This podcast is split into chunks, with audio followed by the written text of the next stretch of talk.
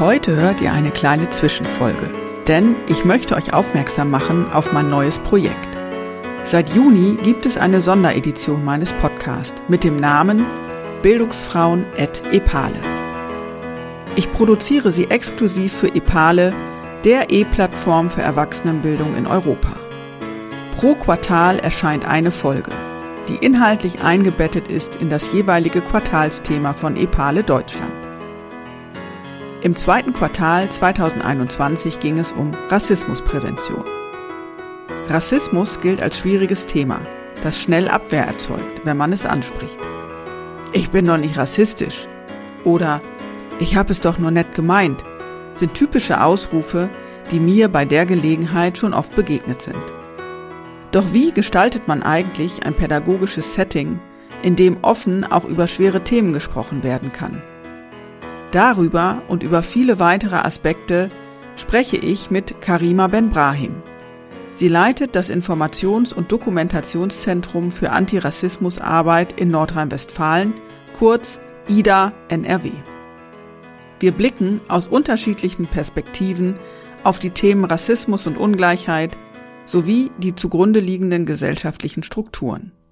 In unserem Gespräch geht es unter anderem um unsere persönlichen Erfahrungen, um Potenziale von politischer Bildungsarbeit und um Fehlerkultur.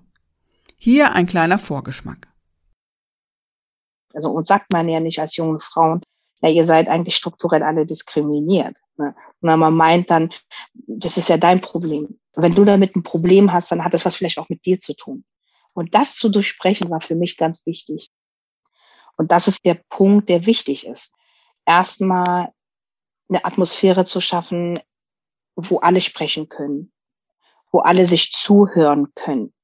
Was klingt manchmal sehr banal, aber es ist nicht so banal, weil das auch eine Voraussetzung hat, dass man jemandem auch zuhört, wenn er was sagt.